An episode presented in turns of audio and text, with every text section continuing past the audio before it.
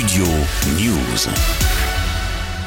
C'est un moment très clairement, je dirais, de retrouvailles, de reconnexion et de nouveaux départs. Le président français a reçu ce vendredi à Paris le Premier ministre britannique Rishi Sunak pour le premier sommet entre les deux pays depuis 2018 et le Brexit, après cinq ans de tensions, notamment sur la question de la lutte contre l'immigration illégale. Emmanuel Macron souhaite rappeler l'importance d'une alliance franco-britannique soudée lors d'une conférence de presse conjointe entre les deux dirigeants. Nous avons une histoire qui nous lie, nous avons des valeurs qui soudent nos solidarités.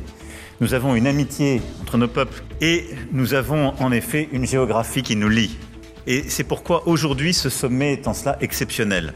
C'est que c'est un moment très clairement, je dirais, de retrouvailles, de reconnexion et de nouveaux départs. Il marque une volonté commune de nous parler, de mieux nous coordonner de bâtir ensemble de nouvelles perspectives dans ce contexte. Et je crois que la volonté très clairement que vous avez exprimée, ce que nous avons ensemble discuté, ce que nos gouvernements euh, ont travaillé, et ce que nous avons réussi à créer avec euh, la rencontre avec nos dirigeants d'entreprise, puis avec euh, les jeunes leaders, va dans ce sens. La volonté commune qui s'est imposée à nous comme une évidence, c'est dans le nouveau contexte international que nous connaissons, dans ce contexte qui place l'Europe au sens géographique du terme, face à des responsabilités nouvelles.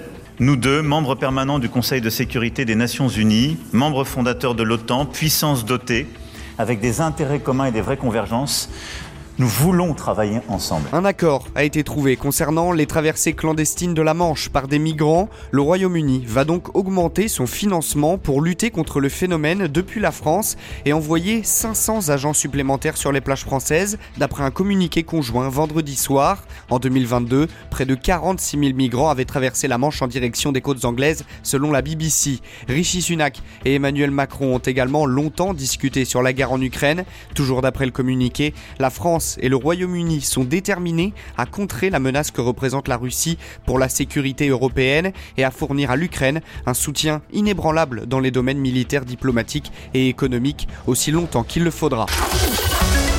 Studio News.